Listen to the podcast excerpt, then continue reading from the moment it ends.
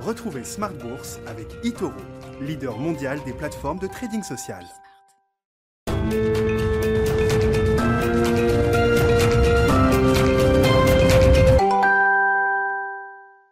Et c'est reparti pour Smart Bourse, votre double dose quotidienne de marché en direct sur Bismart. Chaque jour à la mi-journée, 12h30, 13h et en fin d'après-midi, la grande édition pendant une heure à partir de 17h. Au sommaire ce soir, c'est ma petite obsession du moment, la hausse du dollar qui s'accélère depuis euh, quelques jours, quelques semaines. Ça fait partie des euh, nouveaux mouvements de marché en cette euh, fin d'année, sur les marchés de taux, sur les actions. On va dire qu'on a déjà expliqué beaucoup de choses. Les actions continuent d'ailleurs leur progression. On le voit en fin de séance en Europe on est encore légèrement dans le vert, mais le dollar, c'est assez nouveau. Le marché des devises, en général, a été relativement calme tout au long de la période post-pandémique, depuis plus d'un an maintenant. Et l'accélération à la hausse du dollar soulève quand même peut-être quelques interrogations. Le dollar face à toute devise, le dollar face à l'euro également, hein, qui est la parité qu'on regarde le plus, et l'euro-dollar, qui était à 1,22 en début d'année, se retrouve autour de 1,13. On a même cassé brièvement ce seuil de 1,13 au cours des dernières heures sur la parité euro-dollar. Ce sera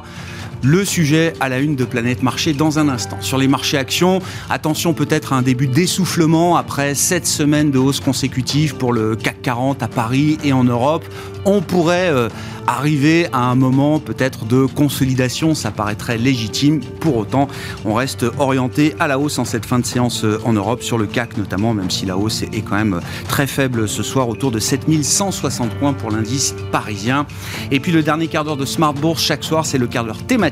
Vous le savez, nous euh, nous focaliserons ce soir sur l'actualité du secteur des télécoms, avec des mouvements à signaler, notamment autour de British Telecom. Nous en parlerons avec Thomas Coudry, analyste télécom et médias chez Brian Garnier.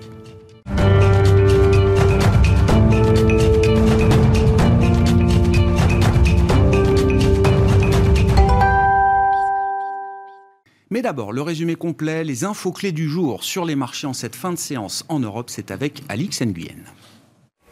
C'est une séance d'accalmie la plus totale qui se termine. Apathique, le CAC ronronne autour de ces niveaux de clôture de la veille. Les nouveaux records des endurantes Hermès et L'Oréal ne suffisent pas à pallier le repli des composantes de l'aéronautique. Airbus recule, sa franche chute. Même ambiance du côté du secteur automobile. Renault et Stellantis sont dans le rouge. Wall Street n'arrange rien et entame la séance en baisse. Le marché redoute à nouveau une prochaine remontée des taux d'intérêt face à l'évolution de l'inflation aux États-Unis et ce malgré euh, des résultats dans la distribution pour le moins satisfaisants. Euh, dernier en date, Target relève sa prévision de chiffre d'affaires. Cependant, son titre baisse sous l'effet euh, d'un recul de ses marges affecté par les tensions sur les chaînes d'approvisionnement. L'OS est en nette progression. Le groupe relève ses prévisions de vente annuelle grâce à la demande et la solidité du marché immobilier américain. Une chute sur la place de Stockholm, celle d'Evolution AB, le spécialiste suédois des jeux d'argent en ligne, est accusé d'enfreindre les sanctions américaines en opérant dans certains pays comme l'Iran. C'est une information de Bloomberg. La société polonaise de livraison de colis InPost recule de plus de 13% à Amsterdam, une chute qui intervient après l'abaissement de ses prévisions annuelles en raison d'une croissance plus lente que prévue du marché du commerce en ligne. Sur le plan des statistiques, au Royaume-Uni, les prix se sont envolés de 4,2% sur un an en octobre, soit un pic d'inflation de 10 ans. Le FTSE recule, redoutant un relèvement de taux imminent par la Banque d'Angleterre. Le dollar est stable après un pic de 16 mois. Les bons indicateurs économiques américains et les déclarations du président de la Fed de Saint-Louis en faveur d'un biais plus restrictif de la politique monétaire ont donc renforcé aux États-Unis les attentes d'une hausse des taux. La saison des résultats trimestriels des entreprises touche à sa fin. Demain, les opérateurs se concentreront sur les indicateurs économiques et plus particulièrement ceux des États-Unis. Tendance, mon ami, c'est chaque jour avec Alix Nguyen à 12h30 et 17h dans Smart Bourse sur Bismart.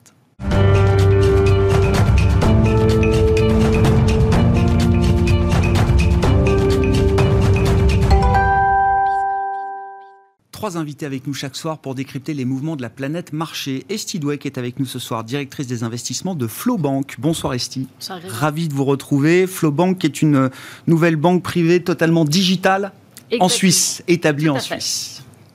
le monde de la banque privée se trouve en Suisse et euh, la digitalisation de la banque privée se passe également en Suisse. Louis Defel est avec nous, directeur général et directeur de la gestion de Gay-Lussac Gestion. Bonsoir Louis. Bonsoir Ravi de vous retrouver également. Ravi de retrouver Jean-Jacques Friedman. Bonsoir Jean-Jacques. Bonsoir Grégoire. Directeur des investissements de Vega IM. Oui, je, mets le dollar à la une depuis quelques jours parce que euh, euh, d'une certaine manière, on a très peu parlé du forex au cours des derniers mois, derniers trimestres. C'était euh, un sujet, les devises, qui étaient un peu sortis des radars. Et c'est vrai qu'on voit cette accélération à la hausse du dollar contre différentes devises, contre l'euro euh, notamment au moment où les banques centrales euh, s'agitent ici et là. Et donc, euh, c'était peut-être l'occasion de redire un petit mot des euh, déterminants qu'il y a derrière cette hausse du dollar aujourd'hui et cette accélération à la hausse du dollar. Esti, quels sont les facteurs nouveaux peut-être qui expliquent la sortie de range ou en tout cas l'idée que le dollar puisse se renforcer un peu plus que ce qu'on avait prévu? Alors, je pense qu'il y a deux facteurs principaux qui sont en train d'avoir un impact. Ils ne sont pas particulièrement nouveaux, mais ils ont peut-être été renforcés avec les dernières données de l'inflation américaine, euh, des commentaires qu'on a entendus. Il y a l'aspect hausse de taux. Et c'est vrai que si on réfléchit à ça, le marché qui se projette déjà euh, à un moment, juillet 2022, ça a été repoussé un peu, euh, mais a priori deux, voire trois presque hausses de taux l'année prochaine, ce qui m'étonnerait énormément mais un marché qui se projette un petit peu là-dedans.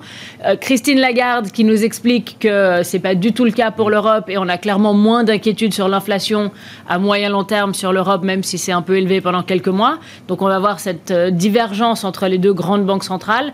Et puis, de l'autre côté, ce qu'on appelle souvent le, dollar smile, où euh, quand la croissance américaine est très forte, le dollar a tendance à se renforcer. Et là, on voit, euh, ça fait quand même plusieurs mois où on s'attend à ce que les données américaines peut-être faiblissent un petit peu. On a eu le variant Delta, on a eu clairement tout ce qui est euh, mhm. chaîne d'approvisionnement. Et finalement, les données restent fortes. Les retail sales, euh, les, ventes hier étaient, de nouveau bien plus fortes que prévu. Et ben, il ne faut pas sous-estimer le consommateur américain. Et ça continue de se voir. Et je pense qu'avec ces deux, on se dit que le dollar a encore de la marge.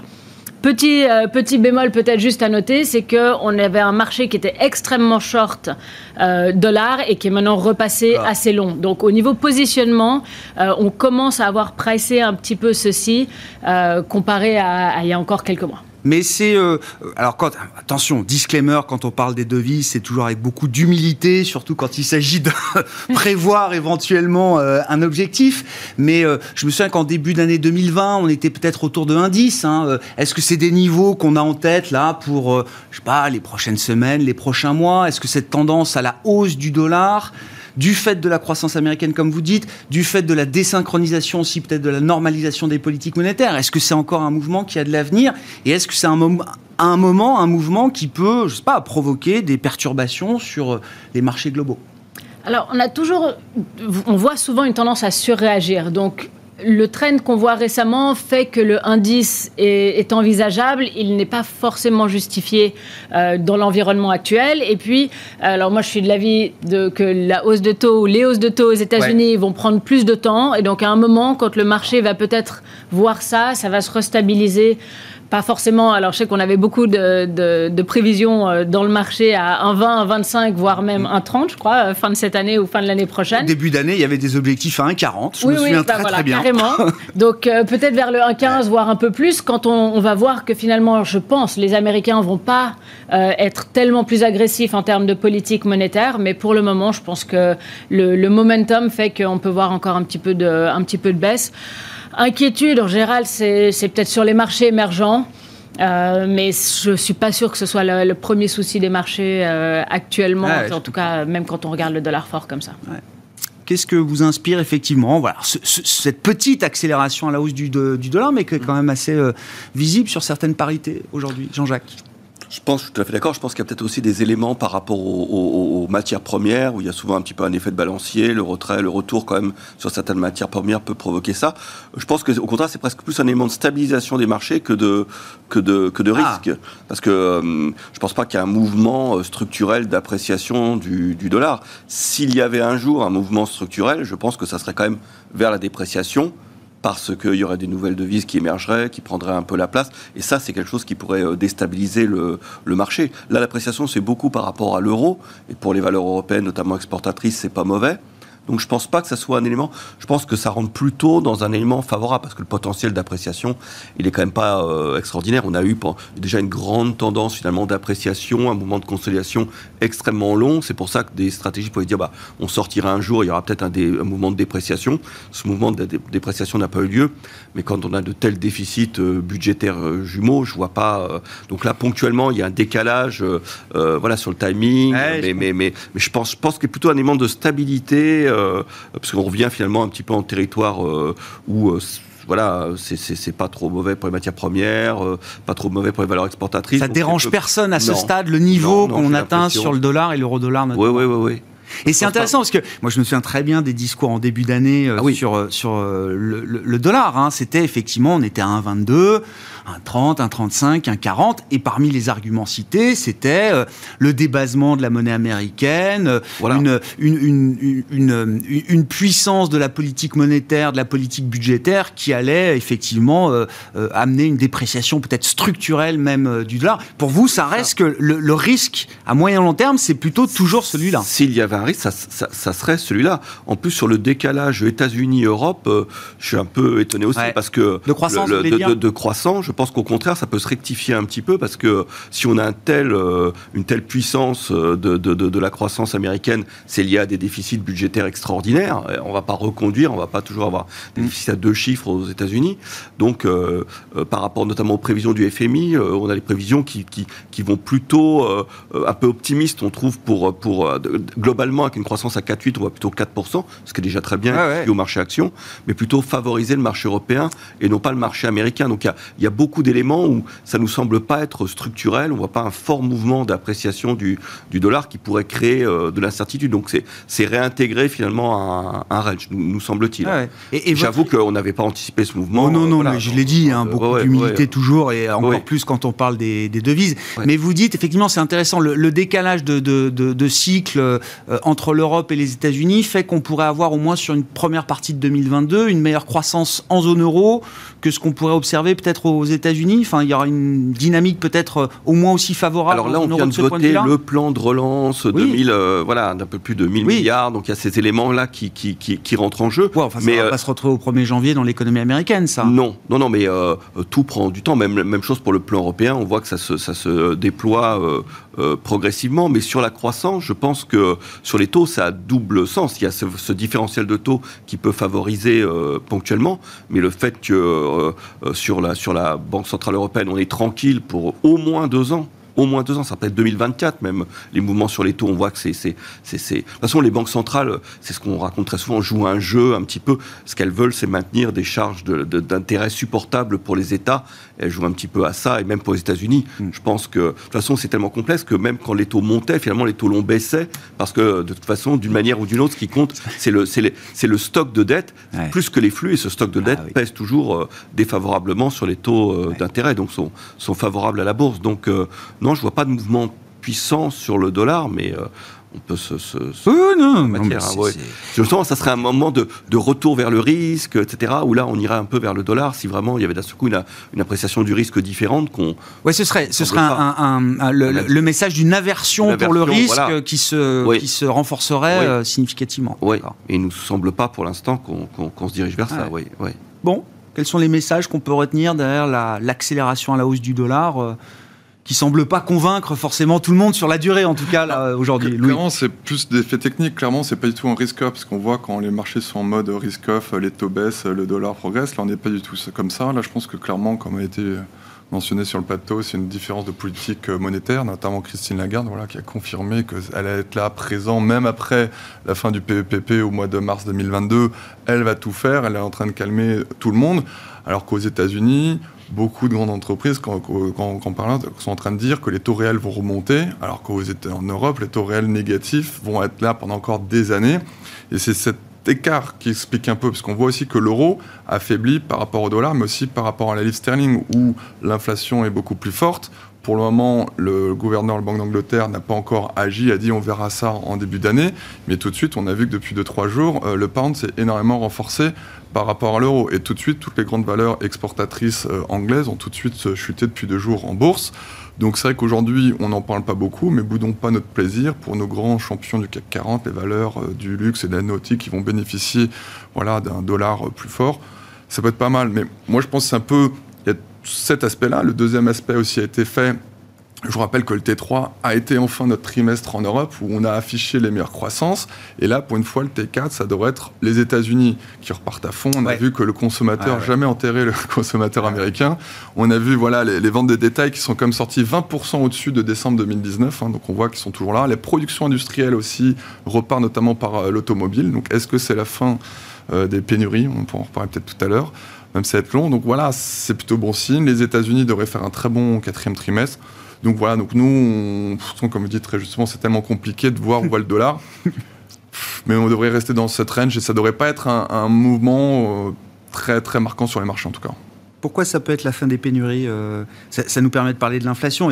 Et, je pense qu'en termes de bruit euh, médiatique, en termes de préoccupation dans l'esprit du euh, consommateur notamment, on est peut-être à un niveau paroxystique hein, de, de, ce point de vue-là quand on regarde un peu plus froidement les choses à travers des indicateurs de marché, est-ce qu'on a euh, des indications, malgré des chiffres qui continuent de surprendre à la hausse, qui restent beaucoup plus élevés que ce qu'on pouvait imaginer il y a encore quelques mois? Est-ce qu'on a des éléments qui permettent de dire que on est en train de former un pic peut-être sur, euh, sur une partie de l'inflation très Covid spécifique, par exemple?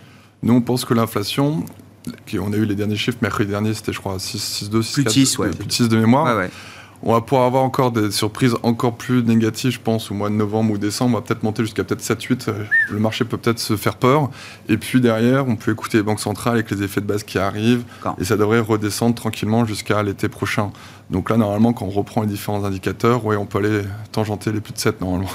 Donc en fait, pour l'instant, tout le monde a raison. Quoi. Ceux qui disent qu'on change de régime d'inflation seront peut-être confortés par quelques chiffres encore euh, sur les prochains mois, et ceux qui pensent que c'est transitoire attendent, attendent, je sais pas, le premier trimestre ou le deuxième trimestre 2022 pour être sûr d'avoir raison. Ouais, mais pour le moment, c'est vrai que les banques centrales, en tout cas aux États-Unis, sont de plus en plus dans un corner à cause de cette réelle inflation, parce que les chiffres des loyers des Américains qui montent de plus en plus, qui sont retraduits dans l'inflation. Mais néanmoins, on voit que cette inflation, on a clairement vu les chiffres, même alors que l'épargne des Américains est encore très élevée, on voit que le consommateur américain est, toujours là. Il y a de la demande, il y a un énorme pricing power la plupart euh, des sociétés. On verra bien que clairement, ça peut être un risque pour, euh, pour 2022, mais pour l'instant, on fait le dos rond, le marché a envie d'acheter euh, cela. Et, clairement, on, pense que ça devrait se normaliser pour 2022 parce que ce qui est très important, c'est la boucle, vous savez, euh, prix-salaire, mm. et qui n'est clairement pas là. Il y a une énorme productivité aux États-Unis, notamment par tous les investissements digitaux qui ont été faits depuis le Covid. Donc voilà, tant que la productivité est là, il y a toujours la démographie qui continue de décliner sur long terme, qui sont des facteurs plutôt déflationnistes qu'inflationnistes. Donc voilà, donc euh, pour l'instant on attend, on attend, mais c'est vrai que c'est, euh, on disait que c'était conjoncturel, maintenant un peu plus. C'est vrai qu'il y a le patron, la fête de Saint-Louis, qui dit que c'est quasiment euh, structurel.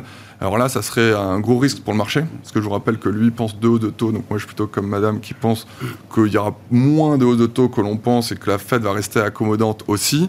Et clairement pas. vous savez, c'est que même s'il y a le tapering, ça fait quand même encore 600 milliards injectés jusqu'à l'été 2022. Mais la question, c'est que normalement, les, coupons devraient continuer d'être réinvestis. Mais oui, le bilan reste là. Le bilan reste là. La Fed ne va pas bouger avant très longtemps. Avant, en tout cas, espérons. Parce que je vous rappelle que le marché est 100% corrélé à la taille du bilan de la Fed.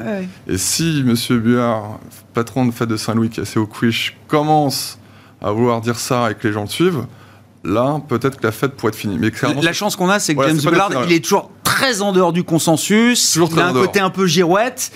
Mais c'est ce qui fait son intérêt et, son charme dans le, paysage des banques centrales. Je, pense même que c'est un peu le rôle qu'on lui a donné de dire euh, pousser un peu euh, du côté hawkish, tester un petit peu le marché, euh, d'aller voir. C'est clairement hors du consensus, mais on voit un petit peu la réaction du marché, on voit un peu ce qu'il supporte. C'est une façon d'éviter alors le taper tantrum, mais ça sera le, hike tantrum si, si on y arrive. Mais là, on n'a pas une énorme réaction avec le tapering parce que ça fait six mois qu'on on en parle et qu'on l'attend. Les hausses de taux, on les attend. Il y a beaucoup de facteurs qui font euh, que je pense que la croissance sera en train de ralentir dans la deuxième moitié de l'année prochaine. On arrive sur les élections midterm. Euh, Est-ce que la Fed veut s'amuser à, à, faire, Engager un euh, à faire la politique euh, genre en octobre Ouais. juste avant ou est-ce qu'ils attendent décembre? Il faudrait qu'il y ait beaucoup de facteurs. Il reste sur cette opinion transitoire. Et je suis d'accord, clairement, le transitoire est un peu plus long que prévu Oui. euh, au mois de juin, mais, que- que- les facteurs que, restent. que la, la- durée de l'inflation élevée soit plus longue que prévu, c'est une chose. Ce qui compte, c'est la nature de, de l'inflation. Exactement.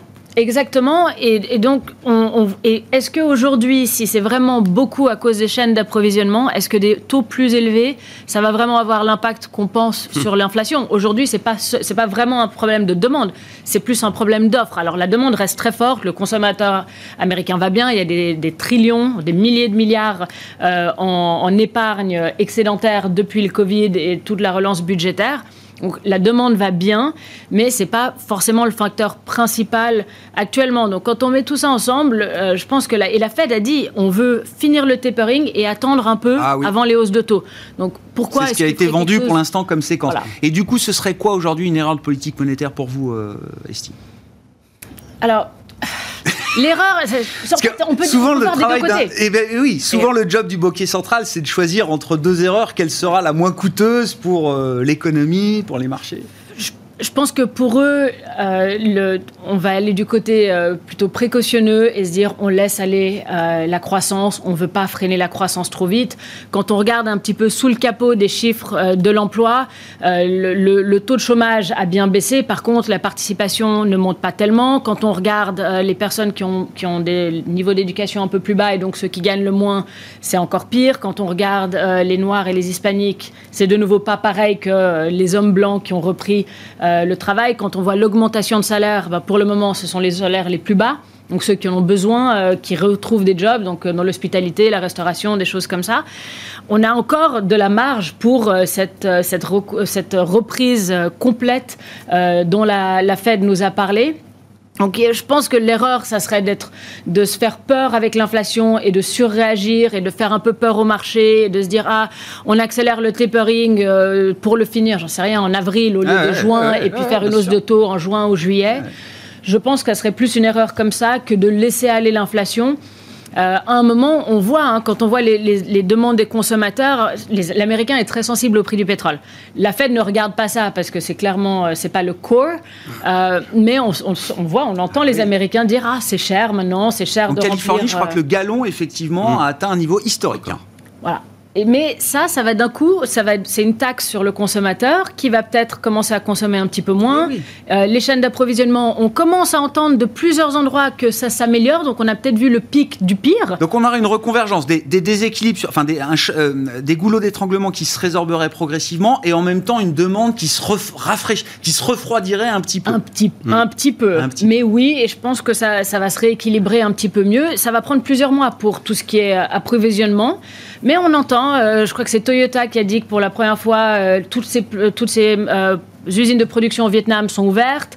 On a GM aussi qui a plus aucune depuis novembre, qui en a plus. On a dans les, les semi-conducteurs qui nous disent que la production là, ça va plus trop être un souci. On a quand même pas mal de, de Ah ouais. grosses boîtes qui nous disent qu'ils pensent que le pire est passé.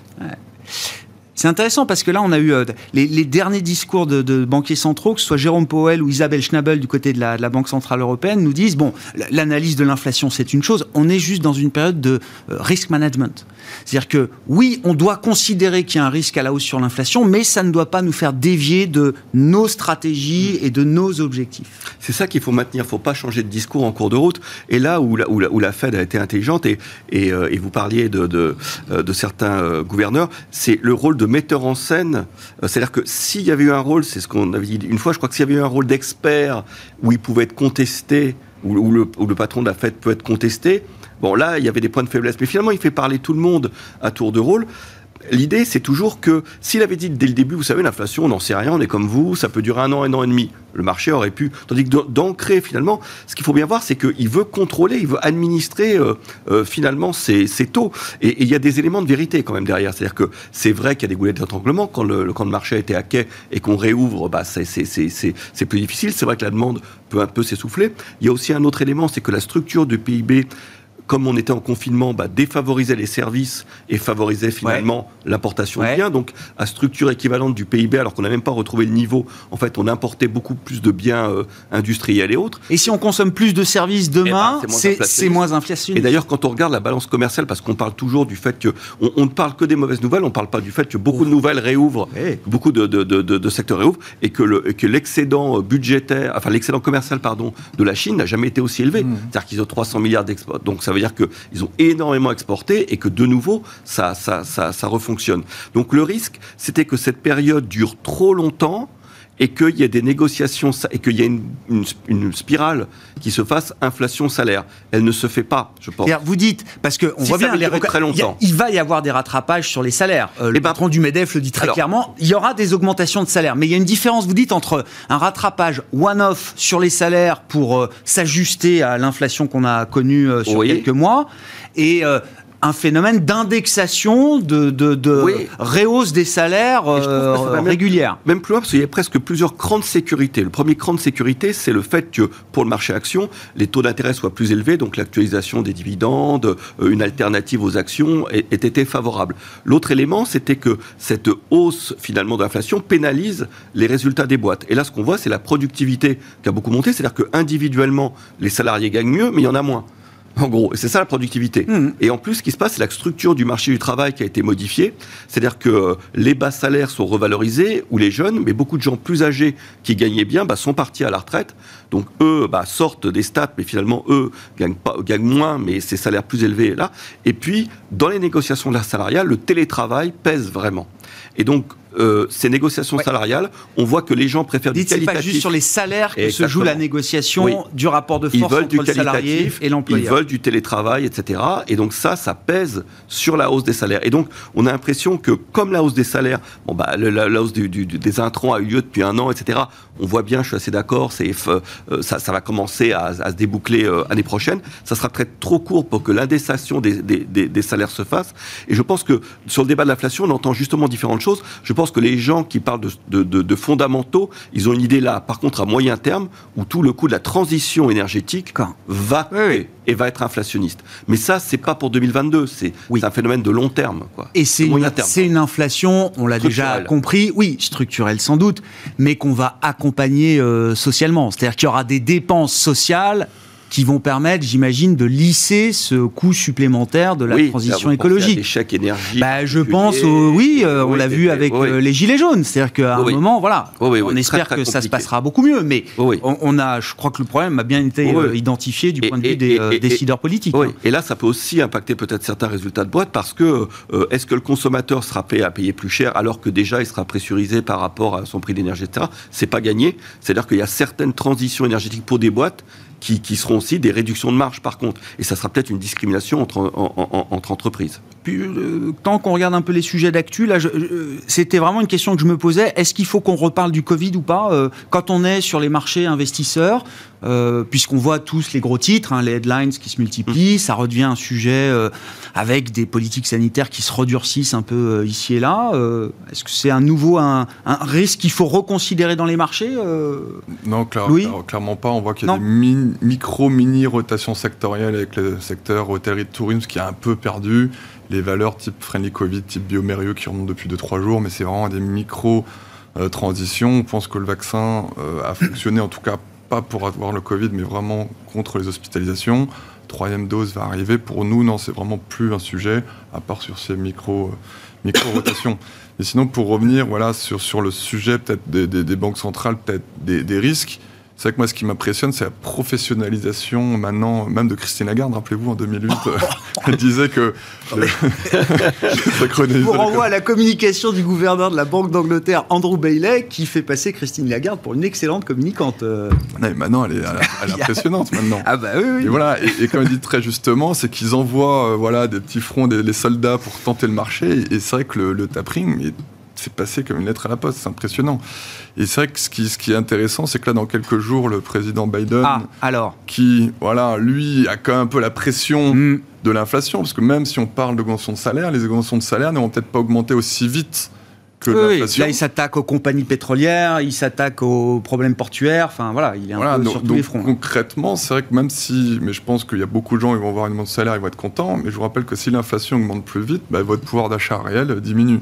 Enfin bon, donc clairement, euh, ce qui m'a surpris, moi j'ai toujours mis que si le président euh, Powell ne serait pas réélu, quoi, on va voir dans Reconduit, quelques ouais, reconduits, ouais, ouais, ouais. on va voir, mais il paraît que là, celle qui serait éventuellement remplaçante serait- encore plus de Encore plus de encore plus de. Bon, je pensais pas qu'on puisse y faire encore plus de mais bon.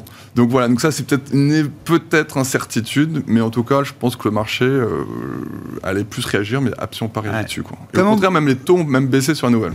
Bon, c'est- dans les banques centrales, il y a toujours des histoires de personnes, c'est important. Euh, et comment vous comprenez le fait que la reconduction de Jérôme Powell à la tête de la Fed soit aussi euh, laborieuse, peut-être, si on peut le dire, euh, Esti Et est-ce que oui, c'est le scénario central. Est-ce que Joe Biden a, a tout à gagner à reconduire euh, Jérôme Powell Ou est-ce que envisager d'autres options, c'est quelque chose de, possible?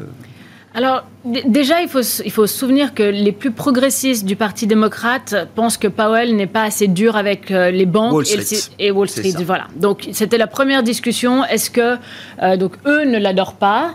C'était une question. Ensuite, il y a eu quand même eu un ou deux petits euh, scandales euh, sous son, sa présidence. Oui, ne Lui-même a touché. vendu euh, une partie de son portefeuille d'actifs en octobre 2020, euh, je crois, Jérôme Powell. Oui, mais je- lui, ça, Oui, oui. ça a été clair. Enfin, lui, c'était pas un souci, mais il y a eu une ou deux petites choses.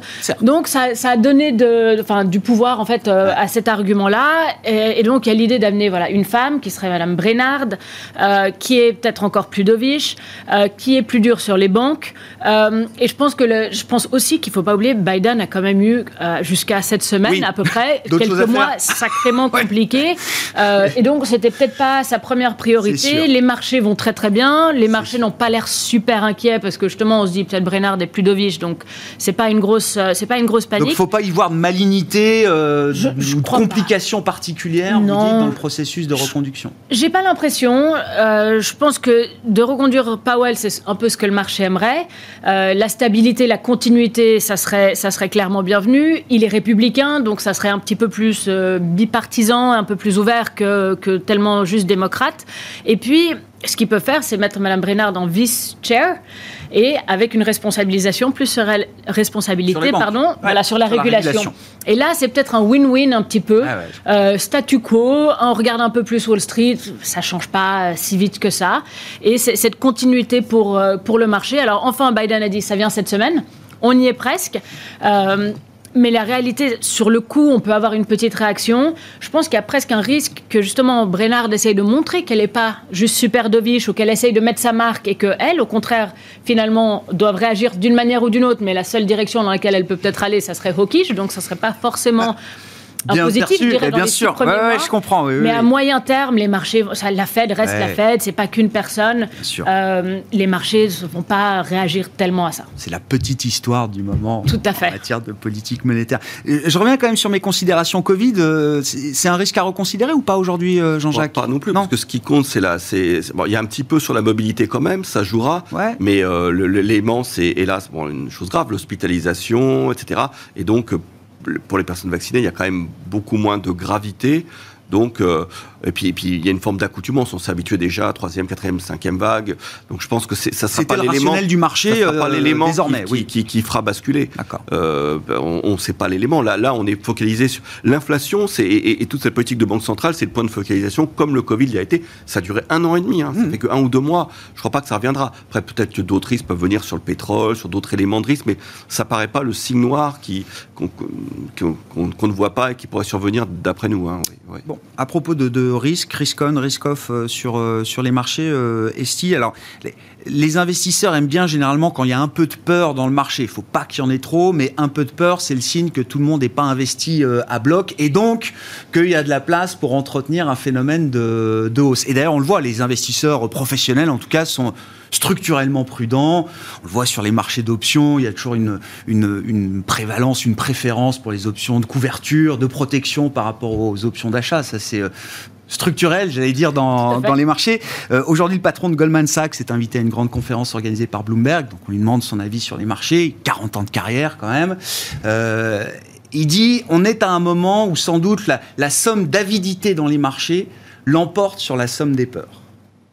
il, est en train de constater, lui, visiblement, ce, ce, basculement en net avec une avidité nette beaucoup plus importante que les peurs qu'il peut y avoir dans les marchés chez les investisseurs. Je trouve que c'était pire au mois de mai. Je trouve que mai-juin, on était vraiment là. Pour moi, le risque, euh, ou le plus grand des risques, c'était plutôt la complaisance à ce moment-là, où euh, tout était rose, tout se rouvrait, la vaccination s'accélérait, et puis en gros, tout, tout allait s'enchaîner.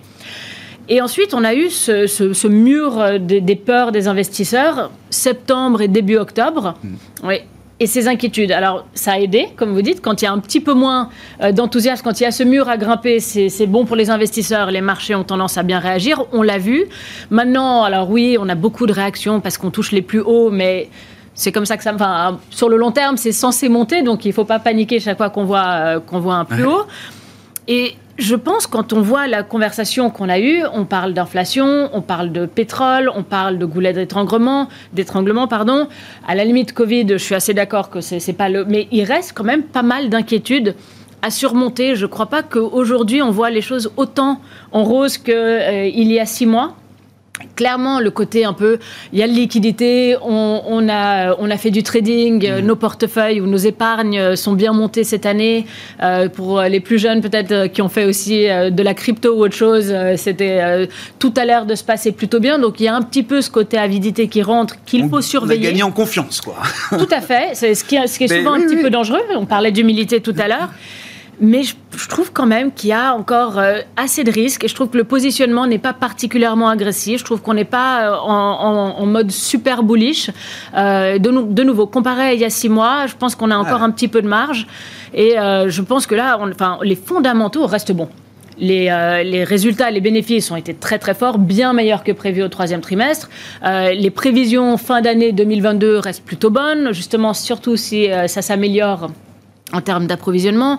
Les banques centrales, on a dit probablement peut-être plus euh, prudentes euh, ou moins hawkish que, que le marché pense aujourd'hui.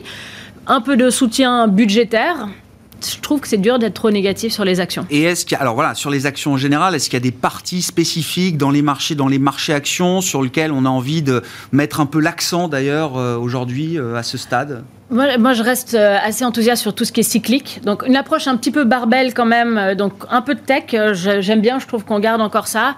Mais il y a encore de la marge de, rattrapage dans les cycliques. Donc, énergie, mm. les financières, si les taux continuent à remonter un petit peu.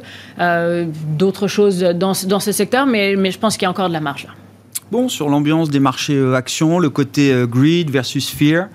Euh, oui, Qu'est-ce que vous dites aujourd'hui euh, eh On avait coupé justement, c'est-à-dire qu'on avait été prudent que au printemps, c'est-à-dire d'avril à juin, juillet, où là on avait un discours plus prudent, on avait écrété les positions et on s'était recentré sur des dossiers plus de, de croissance justement, parce que là on trouvait qu'il y avait quelques éléments d'inquiétude et on avait pris du risque justement depuis septembre.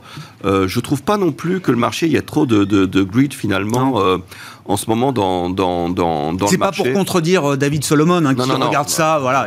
Non, non, mais ce que je veux dire, c'est que euh, il regarde tous les marchés. Voilà, il peut pas être très spécifique sur euh, sur chaque marché, mais non, non, je, je, je, pense que oui, il y a des flux sur les actions, mais euh, tout ça est quand même la dérivée de toutes les liquidités qui ont été injectées et qui créent de l'inflation des prix et des stocks euh, plus que de l'inflation parfois euh, des, des, des flux.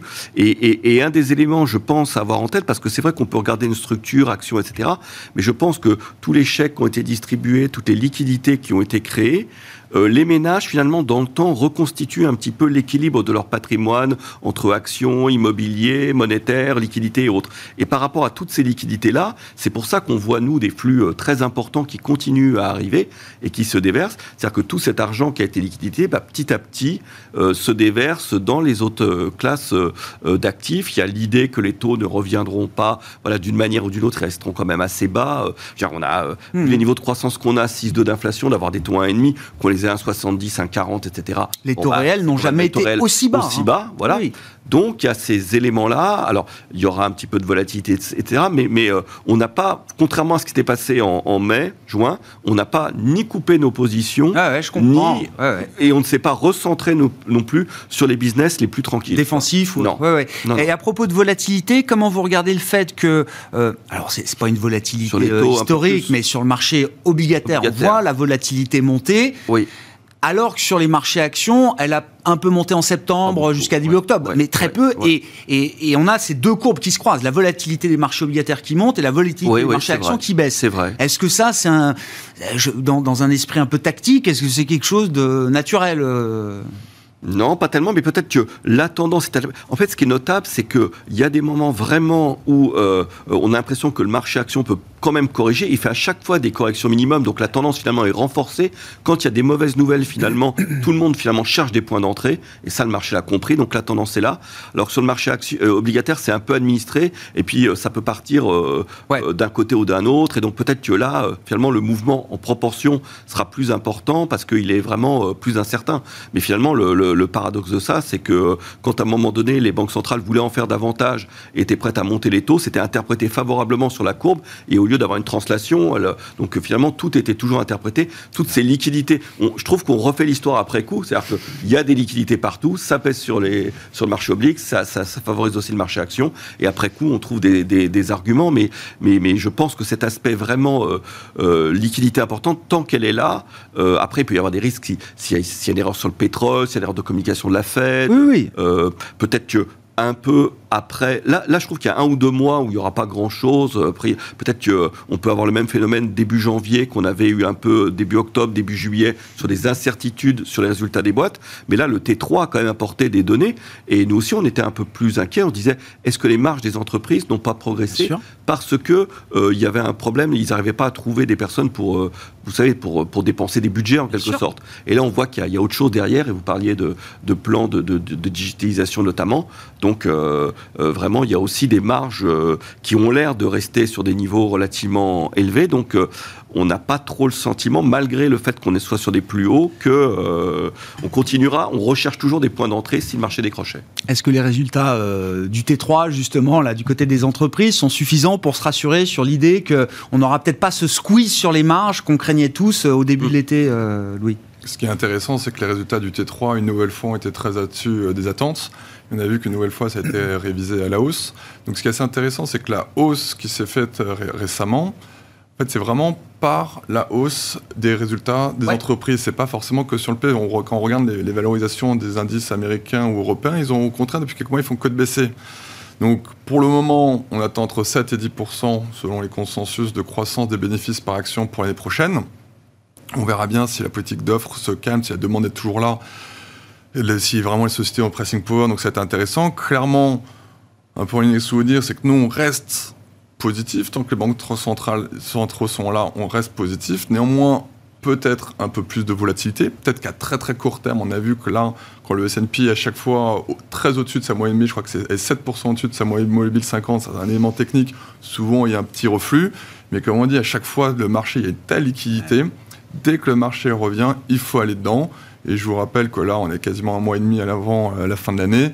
Je pense que tout le monde a envie que ça se finisse bien cette année. L'année prochaine, c'est déjà. Non, mais attendez, euh, Louis, ça s'est déjà tellement bien, voire très bien passé euh, jusque-là. Le CAC gagne quasiment 30% euh, year to date. Est-ce qu'on est dans une année tellement particulière qu'il faut se dire est-ce qu'on a besoin d'un rallye de fin d'année?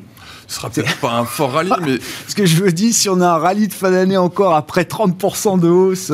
Oui, ça nous embêterait pour 2022 presque. Oui. Bah, non, mais bon, non, mais je sais que la saisonnalité de fin d'année est historiquement très positive. Donc, euh, je, bon. pense, je pense pas qu'on fasse mois de novembre et décembre les mêmes mois. Non, non. Mais même peur qu'au mois d'octobre, mais clairement, il n'y a pas de raison. historiquement le mois généralement le plus faible, qui a été un des plus forts de cette année. Euh, c'est pour ça que je dis qu'on est peut-être un peu à front renversé dans la, mais, saisonnalité. Mais voilà, le marché est tellement puissant. On a vu qu'au mois de septembre, avec toutes les murs d'inquiétude qu'il y a eu entre la Chine, les banques centrales, l'inflation, le pétrole, tout ça, bah, tout a été et les small caps en profitent ou pas Parce que c'est toujours, dans le, dans le monde des actions, c'est toujours une, euh, pour les investisseurs, toujours une petite prise de risque supplémentaire. Je ne sais pas si c'est bien ou pas, on n'a pas le temps d'en débattre, mais euh, c'est toujours l'idée que les small caps, c'est une petite prise de risque supplémentaire par rapport aux grandes capitalisations, euh, par exemple. Est-ce qu'on en est là aujourd'hui, Louis? Après, les, small caps, vous avez un large choix d'univers, donc ça laisse un grand choix pour le stock picking. Il y a vraiment des très très belles sociétés familiales de, de qualité.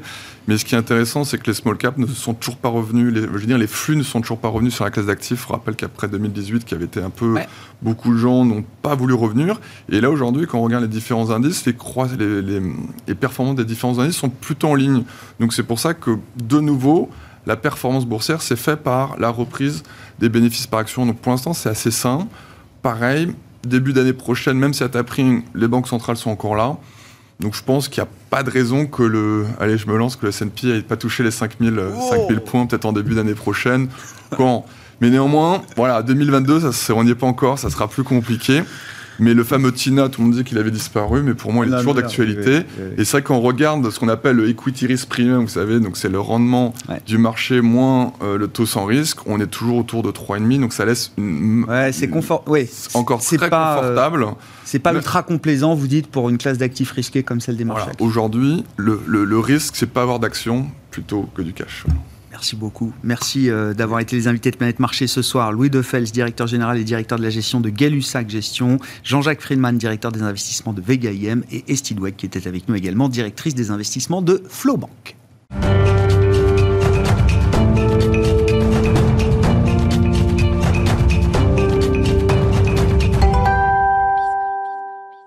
Le dernier quart d'heure de Smart Bourse. Chaque soir, c'est le quart d'heure thématique. Le thème ce soir, c'est celui des telcos. Focus sur le secteur des télécoms et les derniers mouvements euh, en date. Nous en parlons avec Thomas Coudry qui est à mes côtés en plateau.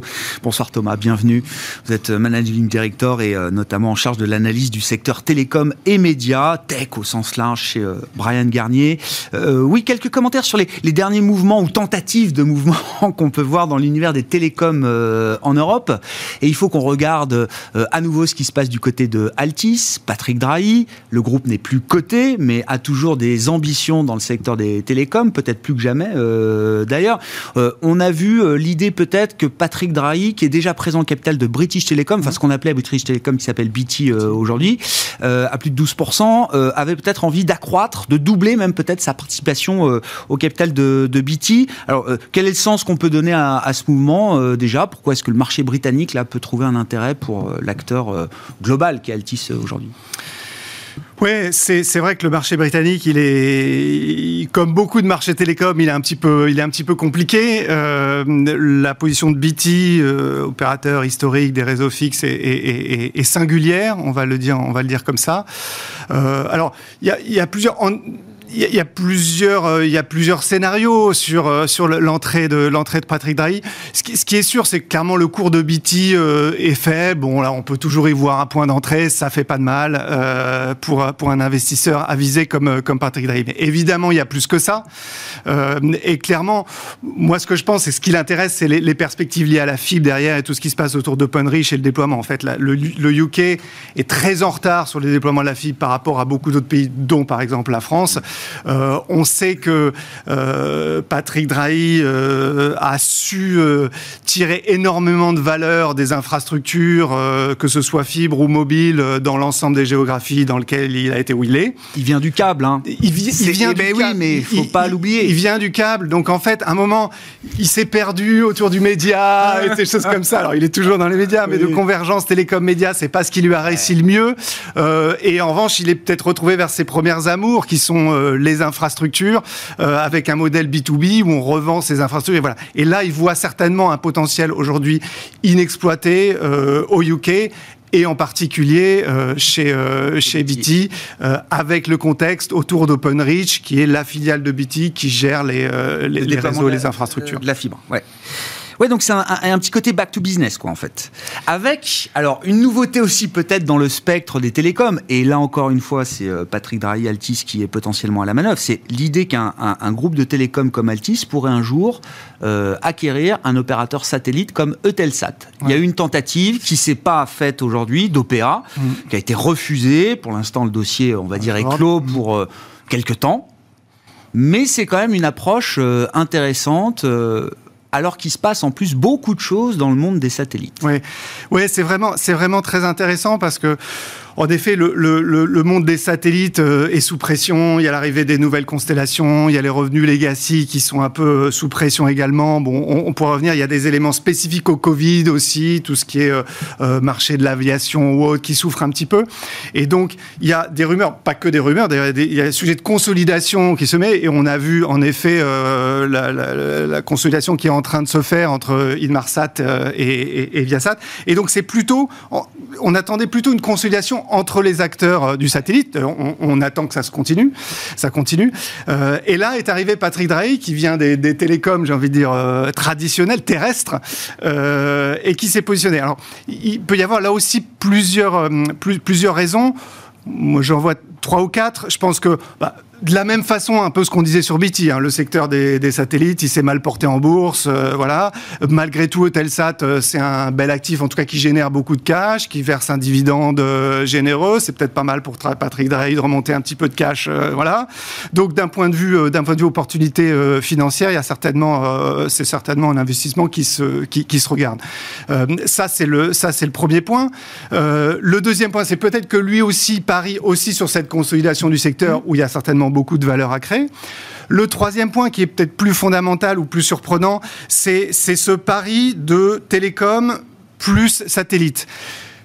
Moi, je le vois comme une forme d'opération d'intégration verticale d'une certaine façon, parce que le satellite, et on peut presque aller jusqu'à faire l'analogie avec la fibre ou les tours mobiles, c'est une partie des infrastructures euh, qui vendent, qui, servent en B2B les opérateurs euh, télécoms qui vont adresser le grand public. Et là, le satellite, et notamment les nouvelles constellations de satellites type OneWeb, dans lequel Eutelsat a une participation de l'ordre de vingtaine pour cent, ont pour objectif d'aller couvrir en haut débit ou très haut débit les zones peu denses. Donc c'est le complément de la fibre et autres. Donc certainement que voilà Patrick Drahi, là, il voit un intérêt. Et puis peut-être qu'en tant que propriétaire d'un certain nombre d'opérateurs télécoms, il préfère acheter de la capacité satellite un opérateur qu'il détient aussi lui-même, comme ça, poche gauche. Et le dernier point, peut-être, qui est plus spéculatif celui-là. Mais euh, en effet, on a évoqué les sujets BT, euh, OpenReach, euh, il y a quand même le gouvernement qui est un petit peu partie prenante dans toutes ces choses-là. Dans Eutelsat, il y a OneWeb. OneWeb, il y a le gouvernement UK qui est à 17% au sein du capital de OneWeb. Voilà. Est-ce que tout ça fait dans un, jeu de billard à 35 bandes, ça peut servir dans une négociation C'est ce que vous dites. C'est possible. c'est possible. on ne peut rien exclure. Non, non, mais c'est intéressant parce qu'on balaye le, range des possibilités et des arguments mm. qui font que finalement, euh, allons, euh, projetons-nous dans l'idée qu'un opérateur euh, télécom intègre un opérateur satellite demain. ce serait du core business ce serait pas une diversification, vous l'avez dit en souriant tout à l'heure, comme euh, certains euh, l'ont pu le voir dans les médias, euh, par exemple non, je pense. Alors, si, que je parlais d'intégration verticale, les, médias, c'est aussi, c'était aussi une forme de tentation euh, d'intégration verticale. Euh, voilà, je, je, je, vois plus une, une, complémentarité euh, d'offres que vraiment la, la, capacité à aller créer des synergies très importantes dans ce type de dans ce type de, de, de mouvement. Ouais. D'accord.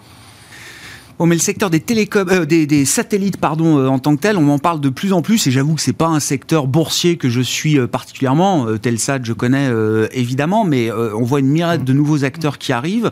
oui, c'est un secteur. Alors, qui connaît des difficultés aujourd'hui, mais qui a quand même les moyens d'avoir un statut, je ne sais pas, de, de, valeur de croissance demain euh, C'est ce dont on parle alors, Si on prolonge l'analogie avec les télécoms classiques, euh, outre le fait qu'on retrouve pas mal de milliardaires aussi à la tête de sociétés, ce qui peut influencer sur un certain nombre de gérer les, les, les affaires, euh, bah voilà, on a les legacy qui souffrent un petit peu, et on a les challengers euh, qui, qui, arrivent. Alors je ne vais pas dire que le Starlink de Elon Musk, c'est un peu le free mobile des satellites, mais on a ce type de, on a ce type de, ce type de dynamique. Et, évidemment que là-dedans, les, valeurs de croissance, alors elles sont, il n'y en a pas encore beaucoup de côtés. Hein. Alors on va trouver des, des SPAC à un côté dans le New Space, essentiellement aux États-Unis. Bon, il faut se méfier, hein, on est souvent sur des valorisations quand même très très élevées. Euh, mais, mais en effet, on a ce, on a ce jeu entre les, les challengers qui arrivent parfois avec des très gros moyens et des interrogations sur euh, la, rationalité qu'ils auront dans la conduite du business et leur pricing, et donc la menace euh, qu'ils font peser sur, euh, voilà, sur les gros opérateurs euh, satellitaires, satellitaires historiques. Donc c'est peut-être un secteur dans lequel small est peut-être un peu plus beautiful que, que big sur les satellites mm. aujourd'hui. Ouais très intéressant. Puis alors, il y, a un point que vous avez soulevé quand on a préparé l'émission, mais que je trouve euh, très pertinent, euh, Thomas, c'est que il n'y a plus qu'un seul opérateur, il n'y a plus qu'un seul pur player des télécoms français coté aujourd'hui euh, en bourse. Donc euh, Altis est sorti, racheté par Patrick Même histoire pour Iliad, racheté par Xavier Niel. Ça, on le savait. Non, ce qui m'intéresse, c'est le discours que vous portez sur Bouygues. C'est-à-dire qu'on pouvait jusqu'à présent jouer Bouygues comme un player télécom. On pouvait jouer boursièrement parlant la partie télécom de Bouygues avec l'intégration d'Equance dans le domaine des services à l'industrie. Vous dites, ça dilue énormément le play télécom qu'on pouvait avoir chez Bouygues. Oui, ouais, c'est sûr que ça va devenir. À une époque, c'était vraiment au centre de l'investment case de Bouygues, notamment quand il y avait des rumeurs de consolidation, etc. Mais euh, vous voyez, le, dans le résultat opérationnel courant, Bouygues Télécom, dans le groupe Bouygues, ça, ça devait peser un, un, gros tiers, ce qui n'était pas négligeable. Là, ça doit, faire, ça doit baisser à, à, moins de 25% à peu près. Donc ça commence à devenir une activité euh, secondaire, faut pas, pas, pas de façon péjorative, mais d'un point de vue du, du regard que va porter l'investisseur sur le, sur, le, sur le case, euh, évidemment euh, que, le sujet des télécoms euh, pèse moins dans les économies de Bouygues. Et si on le regarde en cash flow, c'est encore plus le cas, puisqu'il y a des capex importants sur Bouygues. Alors ça peut encore faire bouger un petit peu les choses, mais c'est vrai que le sujet d'arbitrage entre les valeurs telco en France, comme on a pu le, voir habituellement, il, est clairement, il est clairement un peu derrière nous. Et donc, est-ce que c'est tout bon pour Orange à moins de 10 euros, Thomas? Puisqu'il n'y a plus que. oui, alors peut-être que comme on ne peut pas investir dans bah, autre chose, on va investir dans Orange. Bah, je sais pas, pour quelqu'un qui se dit, je veux quand même avoir des télécoms dans mon portefeuille, euh, dans, ma stratégie, s'il n'y a plus qu'Orange. C'est sûr. on, voit, hein, on, voit, on voit, bien sûr, non, on voit que les sorties de, les sorties de, de, de cotes n'empêchent pas les, les, les, acteurs de rester très dynamiques et très, euh, et très présents. On l'a évoqué avec le groupe de Patrick Drahi. Mais c'est l'intensité. Il y a, non, bien sûr. Donc le, le sujet, voilà, ne, ne bénéficie pas en tant que tel Orange. Oui, je continue de penser que Orange euh, est un petit peu pénalisé euh, aujourd'hui, mais l'arbitrage, il va plus se faire comme il pouvait se faire d'ailleurs euh, aujourd'hui entre d'autres gros legacy telco. On va regarder Orange versus Telecom Italia, de Telecom ou, ou, Telefonica, et, et clairement, c'est pas pas le pire dans ce dans cette catégorie-là. Merci beaucoup euh, Thomas. Merci pour votre éclairage toujours précieux sur ce, marché des télécoms. Mais on voit que c'est de la tech euh, au sens large aujourd'hui. Enfin, télécom, euh, médias bien sûr, et puis la partie space, satellite également, qui rentre dans le radar des investisseurs aujourd'hui et, des industriels du, secteur. Thomas Coudry qui était avec nous en plateau pour ce quart d'heure thématique de Smart Bourse ce soir, Managing Director et en charge des secteurs des télécoms, des médias et de la tech chez Brian Garnier. Voilà pour Smart Bourse ce soir. On se retrouve évidemment demain en direct à 12h. 30 sur Bismart.